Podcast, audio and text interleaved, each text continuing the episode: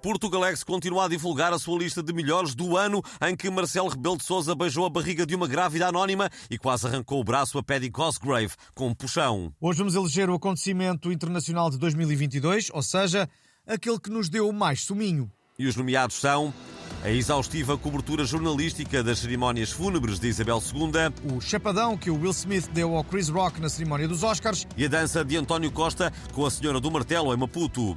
O vencedor é, obviamente, a dança de Costa com a Senhora do Martelo. Mas, como não conseguimos passar o vídeo na rádio, vamos recordar os especiais de 47 horas seguidas sobre as cerimónias fúnebres da Rainha de Inglaterra e as aparições póstumas da mesma. Balanço do ano Portugalense. Um turista inglês de férias em Portugal fotografou uma nuvem onde diz ver claramente o perfil da Rainha Isabel II. A fotografia tornou-se viral e foi partilhada até por jornais online, mostrando que com a rainha morreu também uma parte do jornalismo. O Portugalex foi para a rua tentar encontrar alguém que tenha tido aparições deste género. Vi, sim senhora, vi a família real inteira numa mancha de umidade na parede da casa de banho. Por acaso, até tinha comprado um produto à base de lexívia para tirar a mancha, mas quando vi aquilo eu deixei logo ficar.